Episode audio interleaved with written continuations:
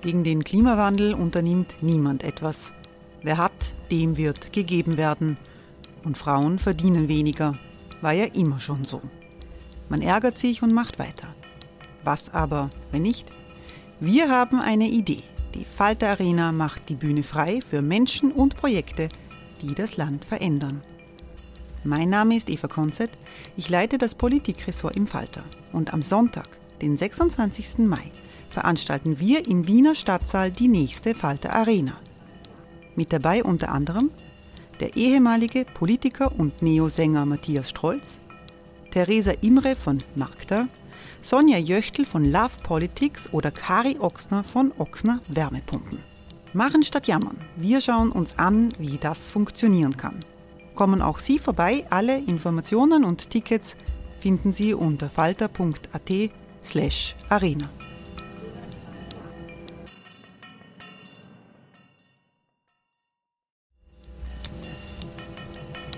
Falter-Podcasts werden durch Werbung unterstützt. Das hilft bei der Finanzierung unseres journalistischen Angebots.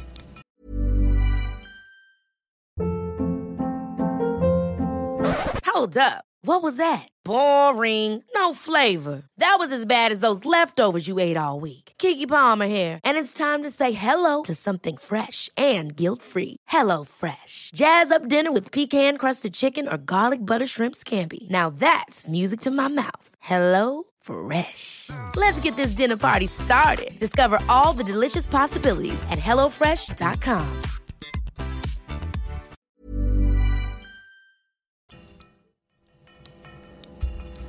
Falter Radio, der Podcast mit Raimund Löw. Sehr herzlich willkommen, meine Damen und Herren, im Falter Radio. Ewald Nowotny war viele Jahre prägend für die sozialdemokratische Finanzpolitik in Österreich. Der gelernte Ökonom war bis 2019 Gouverneur der österreichischen Nationalbank in Wien und als solcher Mitglied des Führungsgremiums der Europäischen Zentralbank in Frankfurt. Er war zuvor SPÖ-Abgeordneter und Bankmanager, unter anderem auch Generaldirektor der damaligen Gewerkschaftsbank BAWAG. Der Fast-Tod der BAWAG hätte fast auch den österreichischen Gewerkschaftsbund mit in den Abgrund gerissen. In seinen Erinnerungen, die er unter dem Titel Geld und Leben veröffentlicht, geht es um die Turbulenzen der kapitalistischen Finanzwelt der letzten Jahre und launig auch um den persönlichen Hintergrund des Politikers, der Bruno Kreisky, dem SPÖ-Chef und Bundeskanzler, auch persönlich eng verbunden war. Mit Ewald Nowotny sprach im Bruno Kreisky-Forum Robert Miesig über sein Buch Geld und Leben. Du stammst aus einem bürgerlichen Elternhaus, wie du schreibst, ja. Äh, aber im Grunde waren schon das Elternhaus sehr sozialistisch. Also die meisten, äh, deine Eltern, äh, auch die Haushälterinnen, die man hatte, die waren auch Sozialisten. Also du bist eigentlich in einem sozialistischen Umfeld aufgewachsen und rundherum waren aber auch viele bekannte Menschen, die aber auch so ein soziales Engagement haben. Und eine wunderbare Stelle, die ich in dem Buch gefunden habe, ist, ähm, dass du über den Tanzschulbesitzer Ellmeier schreibst, ja, der in Gefängnisse ging, ich zitiere jetzt, er ging in Gefängnisse, um speziell jungen Strafgefangenen in der Zeit vor ihrer Entlassung Grundzüge eines guten Benehmens beizubringen. Ja. Äh, natürlich auch, um einen Beitrag zur Resozialisierung äh, zu leisten. Was war das für eine Welt, in der du da äh, sozusagen sozialisiert worden bist? Naja, das ist vielleicht ein ganz guter Hinweis.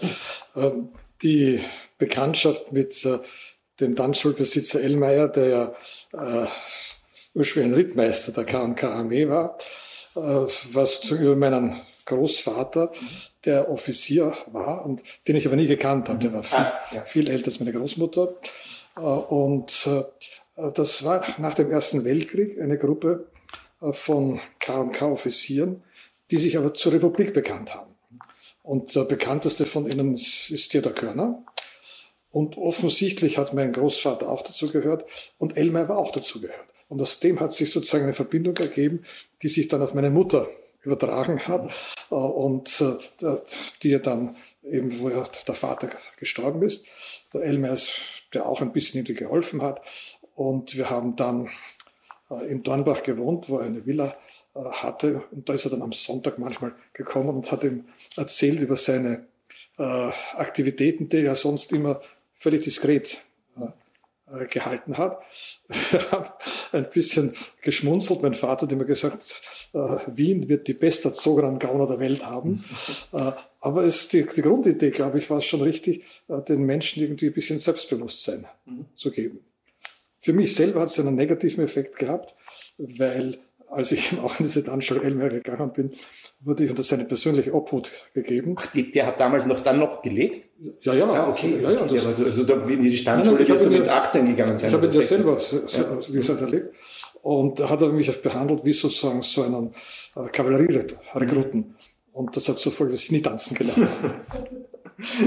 Okay, ja, also das hat dann auch, äh, er hat dich härter angefasst als die normalen, weil, weil du war ja der, der Enkel von dem, ja, ja, also, der Kameraden. Ja, offensichtlich der Meinung, äh, das gehört zur guten Erziehung, dass man diese Leute, also die man kennt, härter anfasst. Habe das nicht so geschätzt. Während ja umgekehrt meine Schwester, die wurde natürlich als junge Dame behandelt und hat aber auch wunderbar tanzen gelernt.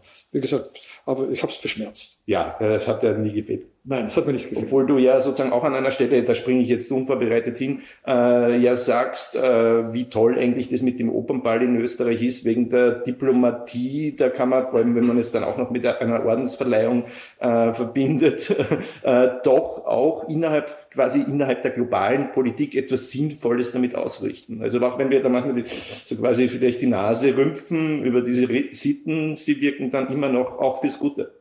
Nein, man soll das nicht unterschätzen. Also äh, es war sogar so, äh, ich glaube, das darf ich schon erzählen, äh, dass etwa der Präsident der Deutschen Bundesbank auf mich äh, zugekommen ist und gesagt, also meine Frau beklagt sich immer, du bist nie da, nie zu Hause. Jetzt will ich endlich einmal was davon haben. Kannst nicht erreichen, dass wir zum Opernball eingeladen werden.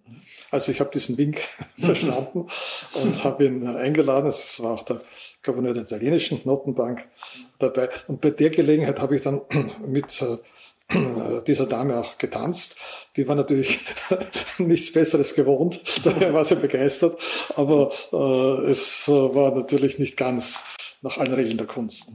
Also du bist sozusagen quasi aber dann äh, biografisch quasi hineingewachsen äh, in ein sozialdemokratisch geprägtes, liberal-bürgerliches Elternhaus und äh, es war jetzt nicht immer mit, mit dem Wohlstand verbunden. Also du hast auch die Beispiele, äh, zumindest die Geschichten, die man sich erzählt, dass es äh, nach, in der Nachkriegszeit durchaus so war, dass man verhungert wäre, hätte es nicht nur ein paar Goldmünzen gegeben, die man gegen was auch immer tauschen hätte können.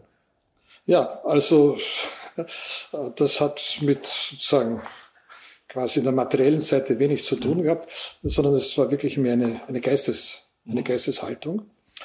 Also das ist dieses berühmte mehr Sein als Scheinen. Und vor allem aber auch äh, diesen Aspekt einer gewissen sozialen Verpflichtung.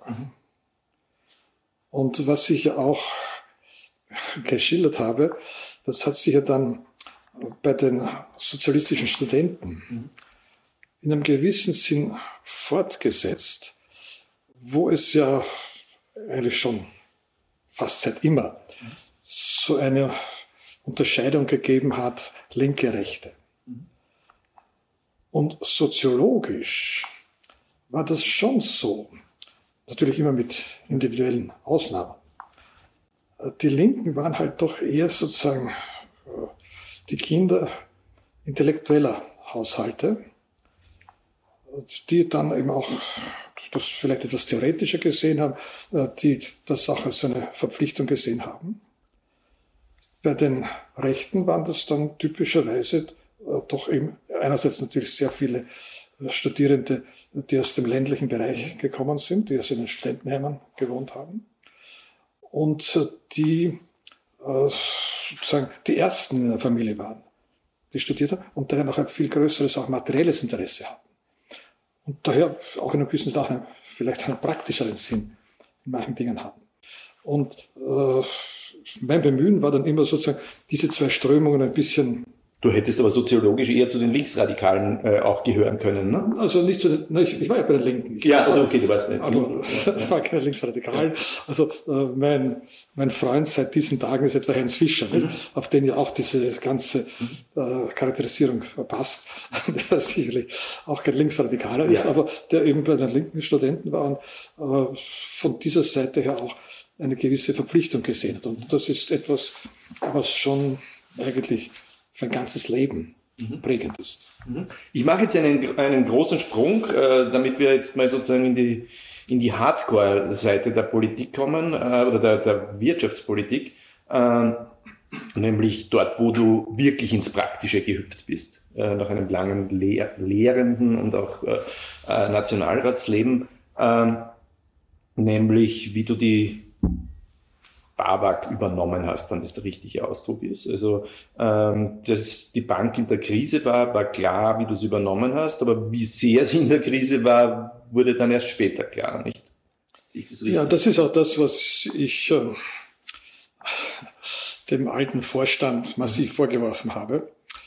Äh, es hat ein Problem gegeben, das äh, war eben dann dieser sogenannte Schnellkredit, der dann an Unternehmer gegeben wurde, das inzwischen schon bankrott war. Da musste der Generaldirektor gehen. Und dann wurde ich gefragt von Fritz Zwerzetnitsch, dem damaligen ÖGB-Präsidenten, äh, ob ich bereit bin, äh, hier diese Funktion zu erfüllen. Ich bin ja damals Luxemburg gekommen. Ich war vorher in Luxemburg Vizepräsident der Europäischen Investitionsbank, war auch schon Konsulent der BAWAG, aber für Osteuropa-Dinge. Und dann habe ich gesagt, okay, ich habe mir die Bilanzen angeschaut und habe mir gesagt, also das, das lässt sich schon machen. Mhm. Und erst, wie ich dann dort war und nicht von, den, von meinem Vorgänger, habe ich dann gesehen, dass diese Bilanzen eigentlich mhm. nicht wirklich das Bild gegeben haben, dass es hier eine Art Bank in der Bank gegeben hat. Und da hat es einen Moment gegeben, wo ich mir gedacht habe, naja, also soll ich mir das antun? Mhm. Und dann habe ich mich aber eben quasi verpflichtet gefühlt, weil es war klar, wenn ich da jetzt sozusagen nach zwei Wochen zurücktrete, äh, ist die Bank kaputt. Das heißt, du hast den du warst das eigentlich den echten Zustand der Bank erkannt hat und der Präsident und Zetnitsch hat das wahrscheinlich zu diesem Zeitpunkt selbst nicht mal gewusst. Nein, nein, also der wurde ja also vom Vorstand und insbesondere auch vom Herrn Elsner äh, einfach falsch informiert. Der hat ja äh, geglaubt, das ist, der hat schon, gewusst, dass da Probleme waren, aber geglaubt, das ist schon gelöst und das war es eben nicht. Ähm, und äh, das war natürlich eine unglaublich verzwickte Angelegenheit. Es war nicht so, dass man auf einmal alles gewusst hat, sondern man ist dann Schritt für Schritt langsam äh, gekommen. Ich äh, musste dann vor allem auch äh, sehr viele Personen auswechseln, damit ich überhaupt zu Informationen komme. Also das war schon ein, ein Kleinkrieg. Vor allem, weil ich ja gewusst oder gesehen habe, dass es da Versuche gibt, mich auch schuldig werden zu lassen. Mhm. Also ich habe Gott sei Dank hier gute juristische Beratung äh, gehabt und schon nach der ersten Woche ist mir einfach sowas zum Unterschreiben gegeben worden. Jetzt bin ich in diesen Dingen Gott sei Dank etwas misstrauischer Mensch. Ich habe das äh, meinem Cousin, der auch mein juristischer Berater war, gezeigt und gesagt, das ist vergiftet. Mhm. Und damit habe ich schon gewusst, auf welch heiklen Terrain ich mich bewege. Und das war ja auch bis hin zu sozusagen persönlichen, rechtlichen Risiken verbunden und äh, war schon eine, eine lange und mühsame Auf, Aufräumarbeit. Aber zum Schluss, wie gesagt, äh, es war dann völlig klar, äh, das ist nur zu sanieren durch einen Verkauf, weil es ist ja letztlich gegangen um die Existenz des ÖGB als äh, Aktionär und äh, ein Konkurs der BAWAG hätte nicht nur bedeutet, dass es eben äh, Hunderttausende Sparer und 3000 Beschäftigte betroffen sind, sondern der ÖGB hätte das, äh, das nicht überlebt. Und daher war es mir klar, die einzige Möglichkeit ist, diese Bank zu einem Preis zu verkaufen, die dem ÖGB erlaubt, weiterzuleben. Und das ist uns dann Gott sei Dank gelungen. Äh, bevor wir dorthin kommen, waren aber sozusagen gewissermaßen äh, noch äh, also sozusagen Katastrophen. Also so in dem Moment, wo es klar war, warst du mit einem Bankrun auf die Babak konfrontiert. Also so viele Bankruns hat es in diesem Land in den letzten 100 Jahren oder 90 Jahren ja nicht gegeben. Wie, wie fühlt sich das an? Ich meine, man steht mitten quasi im Tal und eine Lawine kommt auf einem zu. Ja, also ich muss auch sagen, ich habe als Professor meinen Studierenden äh, manchmal erzählt, also im 19. Jahrhundert hat es Bankruns gegeben. Ja, ja. Aber äh, das sowas zu erleben, äh, ich habe von meinem Arbeitszimmer in der BAWAG auf die Straße hinuntergeschaut, habe gesehen, wie die Leute sozusagen um den Häuserblock gestanden sind, um ihr Geld abzuheben. Es war mir klar, dass was eine Bank in so einer Situation machen muss, ist auszahlen, auszahlen, auszahlen. Wir haben äh, dann äh, die Filialleiter sind mit ihrem Privatauto gekommen und haben Geld abgeholt, damit sie den Filialen das äh, machen können. Es war in unmittelbarer Form wichtig die Hilfe der Österreichischen Nationalbank. Und ich muss sagen, das war Gouverneur Lipscher, mit dem ich sehr gut zusammengearbeitet habe, die also da wirklich sehr wirkungsvoll waren. Aber es war mir völlig klar, letztlich kann man sowas nur stoppen durch eine Staatsgarantie. Mhm. Und das war natürlich äh, mit dem damaligen Bundeskanzler Schüssel keine ganz einfache äh, Diskussion. Waren die ersten Tage der äh, FPÖ. ÖVP-Koalition, ÖVP-FPÖ-Koalition. Das heißt, da waren ja auch Schüssel, Haider, Grasser, all diese ganze Menschen waren dann auf der anderen Seite. Ja, wobei es da schon Abstufungen gegeben hat. Äh, ich habe das, und das habe ich auch in meiner Buch so beschrieben, also Schüssel sehr klar erklärt. Wenn diese Bank in Konkurs geht, ist er mitschuldig. Mhm. Und er wird auch so gesehen werden. Mhm. Und das hat er politisch gesehen und dadurch ist auch eine gewisse Kooperationsbereitschaft mhm. entstanden. Bei Grasser war das anders. Also da war wirklich eine, eine tiefe Feindschaft oder vielleicht auch andere Dinge, weiß ich nicht. Also auf jeden Fall, wir konnten dann ein äh, Arrangement treffen, haben diese Staatsgarantie bekommen, die wir ja dann nie wirklich einsetzen mussten. Das heißt also, das war für die Republik Österreich ein gutes Geschäft, weil die haben eine Provision dafür bekommen. Äh, wir haben sie nie in Anspruch nehmen müssen, aber das hat dann die Sache mal beruhigt. Und dann ist es eben darum gegangen, das schrittweise in einem normalen Betrieb aufzubauen. Mhm. Äh, jetzt ist natürlich auch diese, äh, solche Geschichten nicht frei von Anekdoten. Also du beschreibst ja dann auch, wie du, äh, wie du dann dieses, die Bank verkaufen musstest auf einem globalen Marktplatz. und da gibt es diese wunderbare Anekdote, dass du auch zur Beratung gefahren, ein Beratungsunternehmen in Großbritannien engagiert hast, das dich trainiert hat, wie man solche Verhandlungen führt. Und du hast den wunderbaren Satz drinnen, wir haben ja noch nie Erfahrung, keine Erfahrung damit gehabt, wie man eine Bank verkauft. Das ist ja logisch. Ich meine, wahrscheinlich die, die erfahrensten Banker der Welt äh, verkaufen nicht mehr als einmal im Leben eine Bank, oder? Äh, da kann man ja nicht viel äh, Routine dabei entwickeln. Nein, aber es war interessant psychologisch, war es für mich interessant, weil, äh, wie gesagt, das Ganze ist ja sozusagen, war die Präsenz auf einem internationalen Feld. Und was uns eigentlich vor allem eingeflößt wurde, war, ja nicht zu bescheiden sein. Mhm. Österreicher haben ein bisschen immer sozusagen eine Tendenz, ein bisschen sozusagen auf, auf nett und so weiter. Nicht nett sein, aggressiv. Äh, also man muss wie die Amerikaner sein. Wir sind super und die Besten auf der Welt. Aber, das war das andere, ja. es muss jede Zahl stimmen. Mhm. Also das ist auch ein, also nicht, nicht sozusagen schlampig sein. Mhm. Jede Zahl muss stimmen, man muss alle Zahlen im Kopf haben und man muss die mit einer gewissen Energie vertreten. Also ich muss sagen, war für mich ein interessantes Erlebnis. Hat sich dann auch bewährt, weil ich ja dann nach dem Verkauf an den äh, Investor Cerberus äh, eine Zeit lang in New York mit tätig war oder mit eingeladen wurde, in dem erweiterten Vorstand von Cerberus dabei zu sein. Also ein neues Erlebnis bei einem, also bei einem Hedgefonds, äh, hier den von innen kennenzulernen. Und da war das äh, genau wichtig, dieses amerikanische mhm. Denken, diese amerikanische Bereitschaft zu haben, also hart, mhm. aber auch korrekt. Das muss man immer dazu sagen. Also mhm. äh, die Zahlen müssen stimmen und man muss sie präsent haben.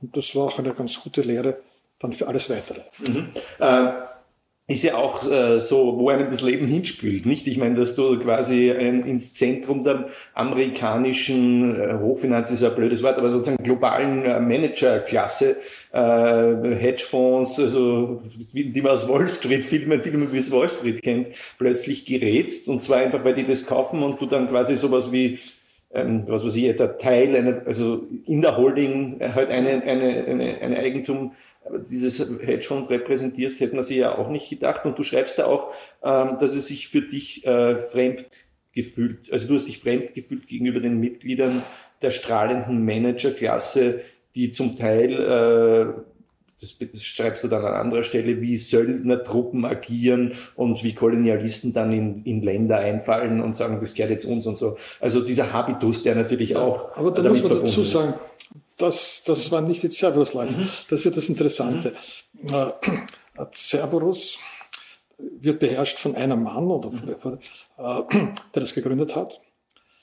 Und äh, die waren ja ein bisschen sozusagen quasi Outsider. Mhm.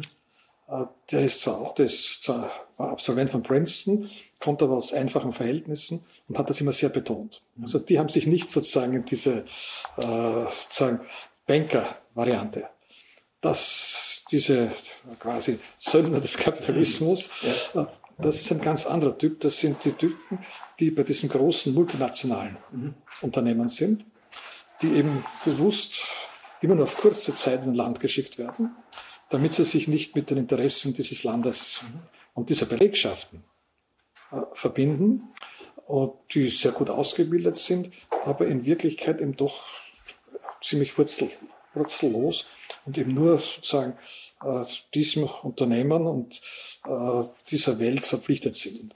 Das äh, ist schon eine, eine, eine Welt, wo ich mich tatsächlich ziemlich fremd gefühlt habe.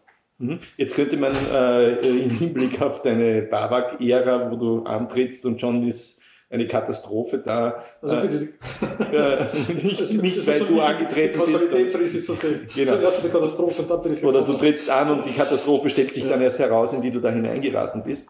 Ähm, das, etwas Ähnliches könnte man ja fast äh, sagen, quasi, dass du Pech gehabt hast mit der ÖNB, weil du hast am 1. September 2008 dieses Amt angetreten und am 15. September, also circa fünf, also genau 15 Tage später, ähm, ist äh, Lehman Brothers zusammengefallen, was all, zusammengebrochen, was allgemein gilt als der Startschuss zur Weltfinanzkrise und der größten, größten Krise, die wir seit 1930 dieser Art hatten. Also wie fühlt, ich meine, ich nehme an, man ist ja auch irgendwie, selbst wenn man so eine Erfahrung hat wie du, geht man in die ÖNB, denkt man sich, hat man noch nicht gehabt, man muss sich das erste Mal anschauen und eine Routine entwickeln.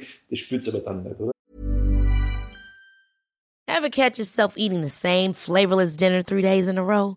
Dreaming of something better? Well, HelloFresh is your guilt-free dream come true, baby. It's me, Kiki Palmer. Let's wake up those taste buds with hot, juicy pecan crusted chicken or garlic butter shrimp scampi. Mm.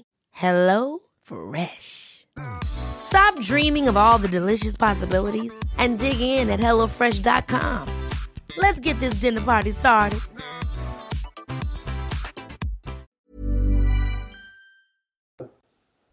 Nein, andererseits muss ich, also Jetzt muss man dazu sagen, wenn das, wenn das so unmittelbar mhm. passiert, denkt man sich schon, also quasi, mich trifft es immer. Ja, ja, ja. Im, Im Nachhinein gesehen war es natürlich interessant, weil es war natürlich wirklich keine, keine Routine-Dinge.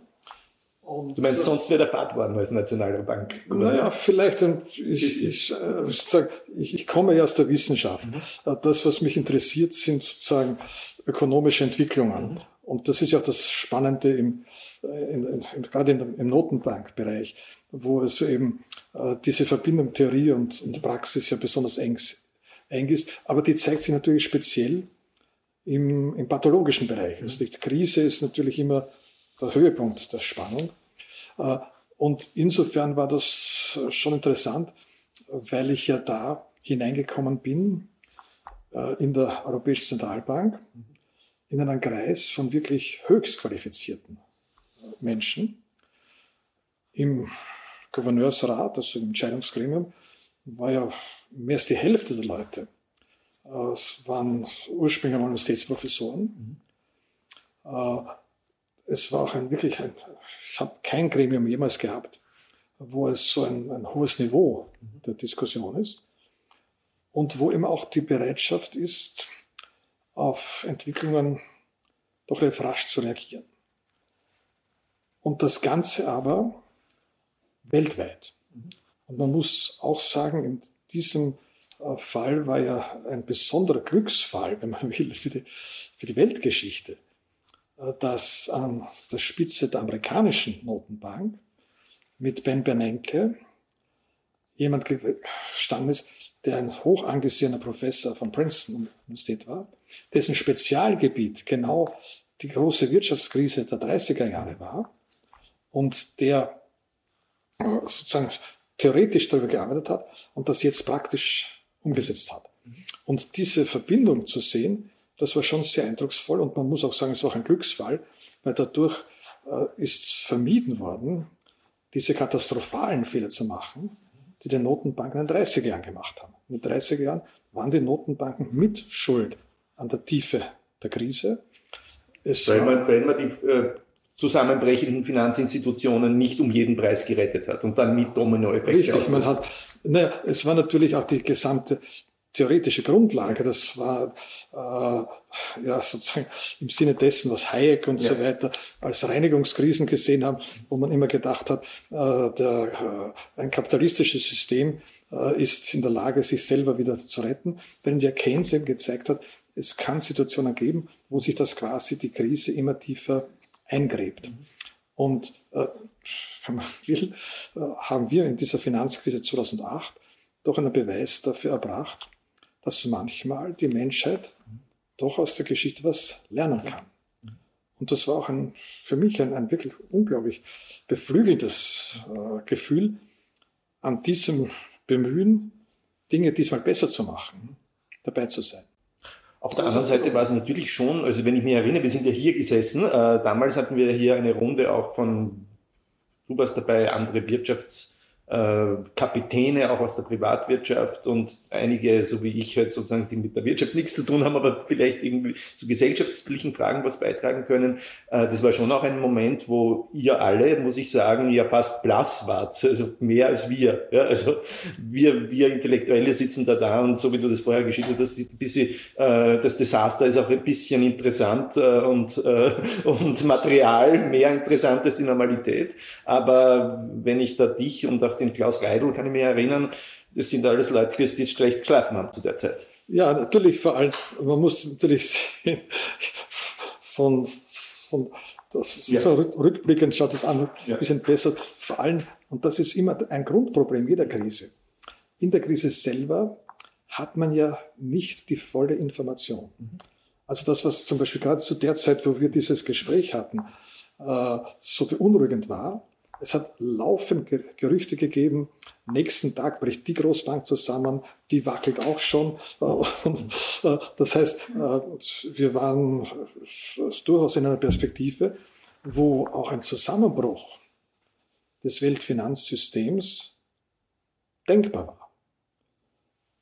Aber genau das war dem dann auch die Motivation, hier massiv gegenzusteuern. Wobei man dazu sagen muss, wie gesagt, die Amerikaner waren da noch energischer.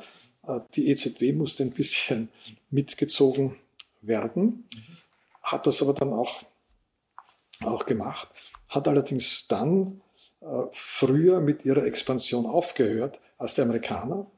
Und das war im Nachhinein gesehen auch ein Fehler, weil dadurch hat es äh, diesen sogenannten Double Dip gegeben. Das heißt, die europäische, äh, der europäische Aufschwung ist einmal noch einmal unterbrochen worden. Wir haben noch einmal ein, Zwischen, ein Zwischentief gehabt, wenn die Amerikaner eben dann doch relativ glatt weitergegangen sind. Das war ja sozusagen diese, dieser Fehler, wenn man den nennt, du hast das Fehler genannt, das wurde ja unter Trichet gemacht, während Draghi dann hinterher eine auch ganz andere, vielleicht äh, nicht nur Philosophie hatte, sondern vielleicht auch vom Habitus ein anderer Mensch ist. Äh, kann ich jetzt nicht beurteilen, aber wirkt ein bisschen so. Ähm, würdest du sagen, dass äh, wir dieser falschen Entscheidung, wollen wir jetzt nicht sagen dem Herrn Trichet, mit dem du wahrscheinlich ganz gut bist, aber mit dieser falschen Entscheidung wir uns eigentlich zehn Jahre Depression eingehandelt haben? Nein, das würde übertrieben sein. Ähm, weil die Entscheidung wurde ja nach einem halben Jahr schon wieder revidiert.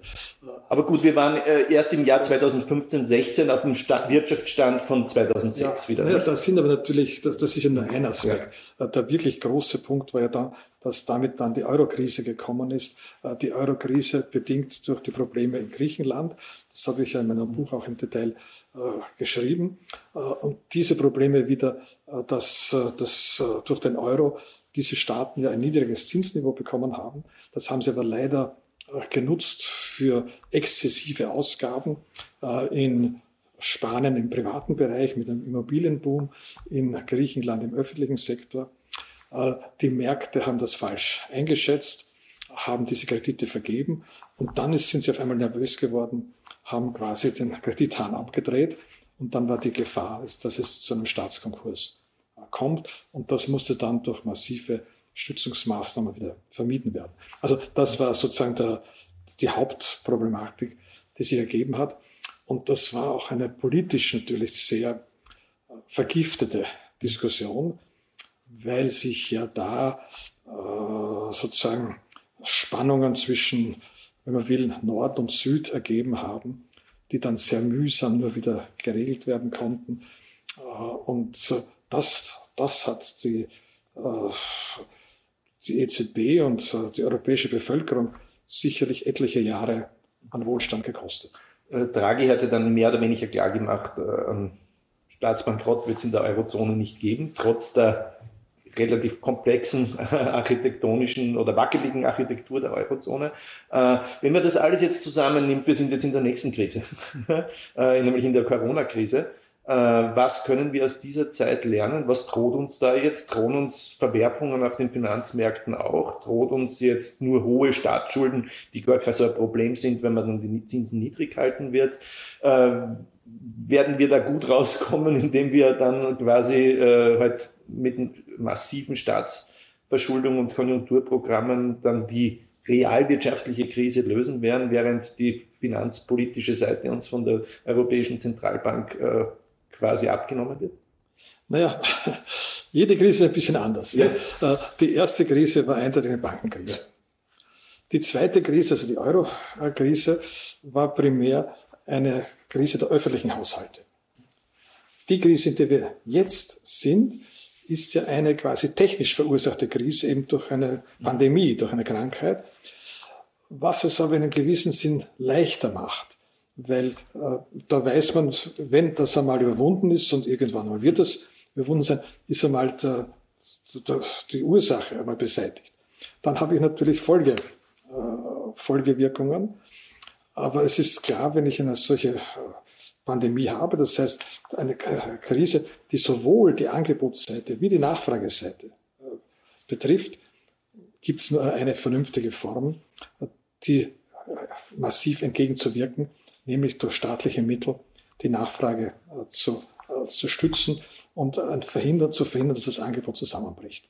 Also das war völlig richtig, was hier gemacht worden ist und was auch jetzt noch gemacht wird.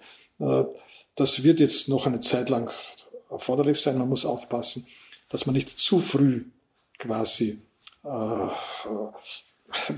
die Medikamentation absetzt, weil das ist ich bei einem Arzt, wenn ich beim Heilungsprozess zu rasch äh, weggehe, dann ist vielleicht der ganze Heilungsprozess wieder vorbei. Aber letztlich wird es zu einer Normalisierung kommen. Und was dann wieder wichtig ist, ist, dass man das verbindet. Und das ist das, was die EU zum Beispiel versucht, diesen äh, Zukunftsprogramm, dass ich diese makroökonomische Heilung verbinde mit strukturpolitischen Maßnahmen, also eben das gleich verwende für eine, für eine Ökonomie, die also auch ökologischen Ansprüchen stärker entspricht, die den Arbeitsmarkt äh, Qualifikation verbessert. Also das ist jetzt die große Herausforderung dieser zweiten Phase. Aber die erste Phase war einfach einmal Notfallsmaßnahmen und das war auch richtig.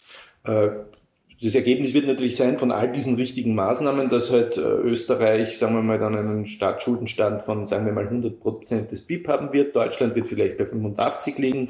Äh, so weit sind wir nicht bei 80.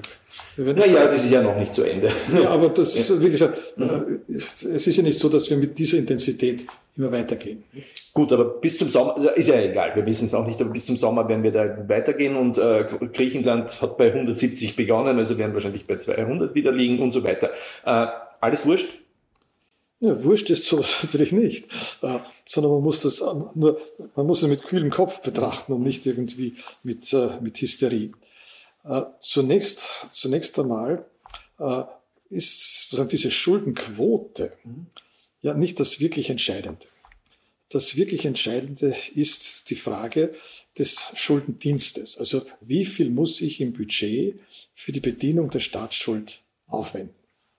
Und da hilft es natürlich, dass wir jetzt eine Situation haben mit sehr niedrigen Zinsen, für die neue Staatsschuld Österreichs äh, zum Teil sogar bei Negativzinsen, also auch für zehnjährige Anleihen äh, haben wir einen negativen Zins. Das heißt, die Anleger zahlen was dafür, dass wir sozusagen auf ihr Geld aufpassen. Und daher ist von dieser, von dieser Seite keine, keine unmittelbare Beeinträchtigung der wirtschaftlichen Entwicklung zu sehen. Längerfristig ist es natürlich schon sinnvoll, von diesen hohen Niveaus runterzukommen. Und da ist es, und das ist eine Quote, die besteht aus, zwei Teilen. Und der wichtigere Teil ist das Wachstum. Das heißt, äh, wenn ich dann entsprechendes Wachstum habe, die Schulden nicht mehr so steigen wie vorher, dann sinkt die Schuldenquote automatisch, wenn auch natürlich über längere Zeiträume.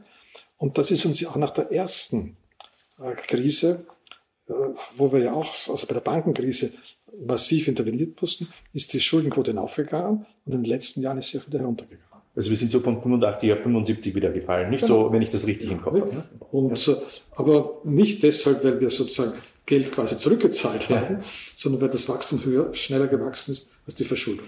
Hm. Jetzt äh, kommen in deinem Buch sehr oft so Begriffe vor wie Diskretion, Solidität.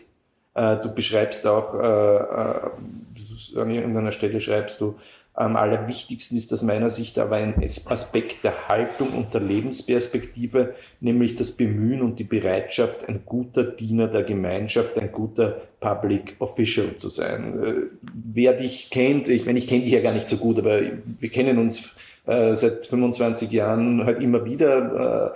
Äh, äh, äh, oder sehen uns immer wieder, äh, das sind ja eigentlich so Attribute, die man auch mit dir verbindet. Ja? Also eher nicht der Laute, äh, sondern eher der Bedächtige oder der, der sozusagen alles abwiegt, der auch bescheiden ist und der dann die, darauf achtet, dass die Dinge am Laufen sind. Wenn man jetzt dieses, dieses Jahr der, Öst, der Performance der österreichischen Bundesregierung anschaut, würdest du sagen, dass sie diesen ähm, dass sie diesen Ansprüchen entspricht. Also man kann, viele Leute haben den Eindruck, es funktioniert eigentlich nichts. Also die öffentliche Verwaltung, was ist mit der eigentlich los? Von Massentests bis man lässt die WKO abwickeln, die Wirtschaftshilfe und dann funktioniert nicht mehr die Website und was einem noch alles einfallen könnte.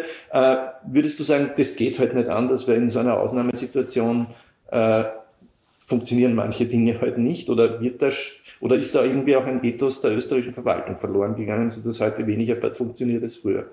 Also zuerst einmal muss ich sagen, diese Charakterisierung, die, ich da, die du zitiert hast, das ist Teil eines Gespräches, das ich wiedergegeben habe mhm.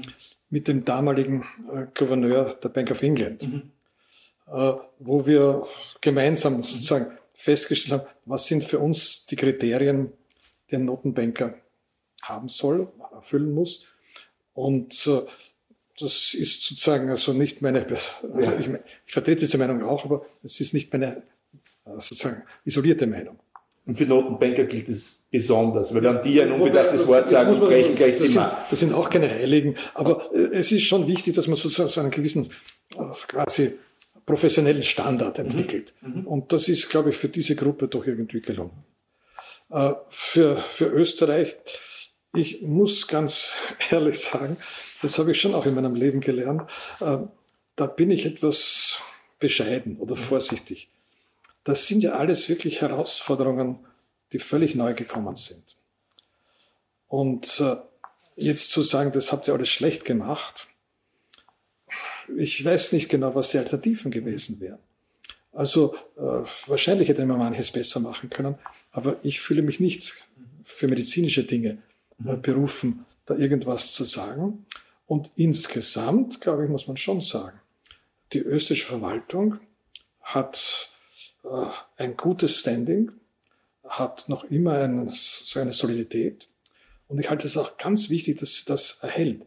Also das, was mich wirklich beunruhigt hat, ist zum Beispiel äh, diese Einrichtung der Generalsekretäre, mhm. die hier gekommen ist äh, und die eigentlich für eine völlig unnötige Zwischeninstanz und eine unnötige Bevormundung der Beamten war. Das war ja auch interessant, äh, dass die Beamtenregierung, die eine kurze Zeit dazwischen war, ja. das sofort abgeschafft hat. Jetzt ist es leider wieder gekommen. Mhm. Also das sind die Dinge, die mich, also zu, zu den Einzelmaßnahmen kann ich nicht sagen, aber den Strukturen, mhm. glaube ich, ist es schon wichtig, dass man die, die Qualität der Beamten auch wirklich wirksam werden lässt. Und äh, zum Beispiel diese Tendenz, die wir in Amerika sehen mit Trump, der den öffentlichen Dienst immer so heruntersetzt und sagt, das sind alles so quasi diese, diese dummen Bürokraten. Das halte ich für ganz gefährlich. Ein, ein Staat braucht eine gute, leistungsfähige Verwaltung. Das heißt aber auch, es muss auch für junge Menschen attraktiv sein, Teil dieser Verwaltung zu werden. Und äh, daher soll man sie nicht schlecht machen. Mhm. Äh, ich gehe jetzt äh, nochmal zurück, quasi, lass, lass, uns quasi die Rückblende machen, jetzt, äh, nachdem wir da die, die Höhepunkte, wenn man so will, oder die dramatischen Höhepunkte deines Lebens durchbesprochen haben, äh, auf diese Grundierung nochmal zu kommen. Als junger Mann bist du dann hast du dann studiert und du bist dann eigentlich mit dem ÖGB als erstes in Kontakt gekommen äh, und in dieses sozialdemokratische Studentenwesen bist du dann eigentlich über Peter Kreisky, also den Sohn des Hausherrn, äh, der leider schon verstorben ist, ansonsten ja auch immer hier äh, gewesen ist, hinein, hineingekommen. Was waren das da sozusagen Peter, Peter, war eigentlich der, der dich in den VSSDÖ gebracht hat und damit auch in Kontakt mit seinem Vater. Ne? Also du warst so quasi Teil der Familie als Freund zumindest. Und das war eben schon zu einem sehr frühen Zeitpunkt, äh, als Bruno Kreisky Oppositionsführer war. Also da war er noch nicht äh, Bundeskanzler. Aber auch nicht mehr Außenminister. Also in dieser, Nein, in dieser, Zwischen, ja, in dieser, ja. in dieser Zwischenzeit. Und, äh, das muss man ganz ehrlich sagen, äh, ich hatte aus der Sicht des Bruno Kreisky auch ein bisschen sozusagen äh, die Aufgabe, da hat mit mir gehofft, dass ich sozusagen will einen guten Einfluss auf seinen Sohn habe in Bezug auf sein Studium, mhm. was ja auch nicht so ganz einfach immer war. Aber er hat dann sein Studium auch in Ehren und gut gemacht. Du hast es eigentlich, du sagst, ich entschuldige, dass ich dich unterbreche, du hast das vorher selbst äh, angemerkt, du, in, im VSSD warst du dann der, der die der vermittelt hat und die verschiedenen Flügel, die haben das sozusagen den Wert der Solidität äh, angesehen. So, quasi diese Rolle hat ja schon der Bruno Geisky zugedacht im Hinblick auf seinen Sohn zur Disziplinierung ja. des, äh, des ja, Peter. Das, das war eine, wirklich eine, eine sehr persönliche ja. äh, Sache. Aber dadurch bin ich sozusagen in ein etwas persönlicheres mhm.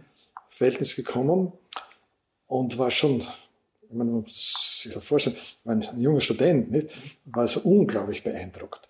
Äh, einfach, äh, das war ja ein Mensch mit einem äh, breiten internationalen Horizont, mit Belesen. Bis so, ich kann mich erinnern, an einen Spaziergang, den wir gehabt haben am Wörthersee mal bei einer Tagung, wo wir sozusagen also ganz persönliche Lebensweisheiten mitgegeben hat. Also das war schon ein... ein ich meine, wir sehen es ja hier. Ich meine, hier haben wir Kennedy, äh, den hat er ja getroffen, bevor ihr euch kennengelernt habt. Ja, ja, sicherlich. Ja, natürlich, weil der war ja schon tot. Nein, aber ja. und, und, und dann hatte ich auch eben, äh, da war ich schon Abgeordneter, mhm. Äh, dann die Gelegenheit, äh, mit ihm ein paar Reisen mhm. zu machen. Äh, zum Beispiel nach Bommerswick. Bommerswick, das ist sozusagen, was zumindest damals, also ich weiß nicht, wie es heute ist, quasi das, Inter das Schulungszentrum der schwedischen Sozialdemokraten. Und wo wir dann am Abend zusammengesessen sind und da war äh, eben der Olaf Palme dabei, der Willy Brandt dabei. Und, so. und ich habe das in meinem Buch beschrieben, wo sie dann zum Schluss etwa äh, die Arbeiterlieder der 30er Jahre gesungen haben, mhm. die ich selber ehrlich gesagt nicht so mehr vom Text so genau äh, wieder gekannt habe. Und das war schon äh, das Interessante auf der einen Seite sehr stark verwurzelt in dieser Welt, in der geistigen Welt der 30er Jahre, also dieser sozusagen unglaubliche Respekt vor der Arbeiterklasse. Und auf der anderen Seite in dieser internationalen Welt der Moderne. Mhm. Und also diese Mischung kann man wahrscheinlich auch nur erreichen mit dem Lebensweg, wie ihn eben Bruno Kreisky gehabt hat. Und, äh, Wobei Palme ja eine jüngere Generation war und auch vom Habitypus ein anderer, der war mehr wirklich der Kennedy, nicht? Ja, ja. richtig. Aber der war sozusagen schon auch also dort äh, auch voll, voll dabei. Äh, Brandt war natürlich viel eher, die haben sich ja auch schon aus der Emigrationszeit äh, gekannt. Äh, und sozusagen solche quasi Leuchtturmfiguren ist für junge Menschen was Faszinierendes und ich war ja nicht der Einzige, es hat ja eine ganze Gruppe von jungen Menschen gegeben, die doch eine Chance hatten, da das mitzuerleben und äh, der, der sicherlich am engsten war, ist Ferdinand Latzener, der das ja dann später auch als Kabinettschef und dann äh, sozusagen sich hier äh, das miterlebt hat. Und wir haben ja viele, viele Abende hier in diesen Räumen gehabt. Und natürlich auch mit den vielen Seiten. Es sind ja nicht nur also die einfachen Seiten, es hat auch komplizierte Seiten gegeben. Ich war auch erstaunt zu sehen über die über Aggressivität, die ein erfolgreicher Politiker entwickeln kann, die mir ein bisschen vielleicht abgegangen ist. Jetzt, äh, was, was, meinst du damit? Äh, so Machtkampf mit Androsch oder, oder etwas, was wir weniger so am, naja, am, zu, am zu der Zeit, wie ich ganz jung war, äh, war das ja zum Beispiel äh, eher die Frage mit, mit Petermann. Mhm. Ja. Und so. Also das waren schon, das ist schon alles ziemlich emotionaler gegangen. Und das mhm. habe ich auch aus, aus der Nähe beobachtet. Mhm, mhm. Äh, um auf die Anekdote mit Brandt und, und, und Palme noch zu, bekommen, zu kommen, das fand ich auch schön, wie du das beschreibst. Du warst zwar als Mitarbeiter mit, aber bei entscheidenden Dingen hast du dann gar nichts verstanden, weil die drei einfach dann Schwedisch geredet haben, äh, weil ja die beiden ja in Schweden und Norwegen im Exil waren und der Palme ohnehin. Also die waren einfach flüssig im, im Schwedischen. Es war auch so, dass wenn man auch später, wenn ich äh, im, im Bundeskanzleramt mit ihm zu tun hatte, es dann Angriff, äh, Anrufe gegeben hat, etwa von Palm oder so, die dann auf Schwedisch geführt wurden. Das war ein Gespräch mit Ewald Nowotny, das Robert Miesig am 9.12.2020 im Bruno Kreisky Forum in Wien geführt hat. Bei den Kolleginnen und Kollegen des Bruno Kreisky Forums bedanke ich mich sehr herzlich für die Zusammenarbeit. Nowotnys Buch mit dem Titel Geld und Leben ist im Braumüller Verlag erschienen. Ich verabschiede mich von allen, die uns auf UKW zuhören, im Freirad Tirol und auf Radio Agora in Kärnten. Die Hintergründe politischer und finanzieller Entscheidungen zu ergründen, das versucht der Falter jede Woche. Wenn Sie sich oder Freundinnen und Freunden noch etwas Gutes tun wollen für das ganze Jahr, dann überlegen Sie doch ein Falter-Abonnement. Am besten über die Internetadresse abo.falter.at. Ursula Winterauer hat die Signation gestaltet, Anna Goldenberg betreut die Falter Audiotechnik. Ich verabschiede mich bis zur nächsten Folge.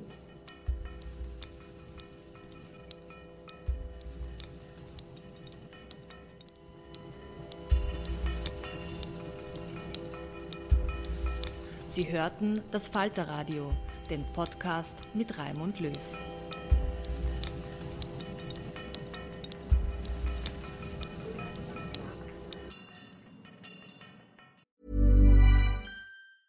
Hey, it's Paige DeSorbo from Giggly Squad. High quality fashion without the price tag. Say hello to Quince.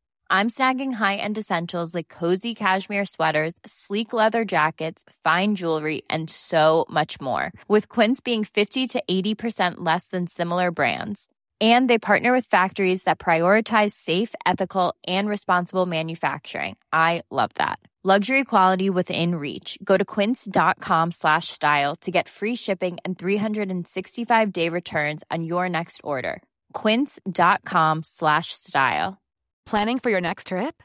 Elevate your travel style with Quince. Quince has all the jet setting essentials you'll want for your next getaway, like European linen, premium luggage options, buttery soft Italian leather bags, and so much more. And is all priced at 50 to 80% less than similar brands. Plus, Quince only works with factories that use safe and ethical manufacturing practices. Pack your bags with high-quality essentials you'll be wearing for vacations to come with Quince. Go to quince.com/pack for free shipping and 365-day returns.